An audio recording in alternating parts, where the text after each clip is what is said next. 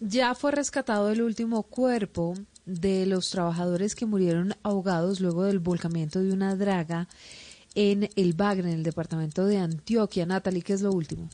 Sí, señora, rescataron al sexto y último trabajador que estaba desaparecido después de que se presentara la emergencia en el municipio del Bagre. La empresa Mineros S.A. confirmó que después de siete días de una intensa búsqueda con las autoridades de gestión del riesgo, con el acompañamiento de buzos y brigadistas, lograron rescatar a todos los trabajadores que habían quedado atrapados debido a ese volcamiento de la draga en el río Nechí por las fuertes lluvias y vientos. A través de un comunicado, la empresa minera informó que lo ocurrido los deja con un enorme dolor y se solidariza con la familia. Manifestaron también Silvia en el documento que continuarán realizando los análisis e investigaciones pertinentes con las autoridades pertinentes, Silvia.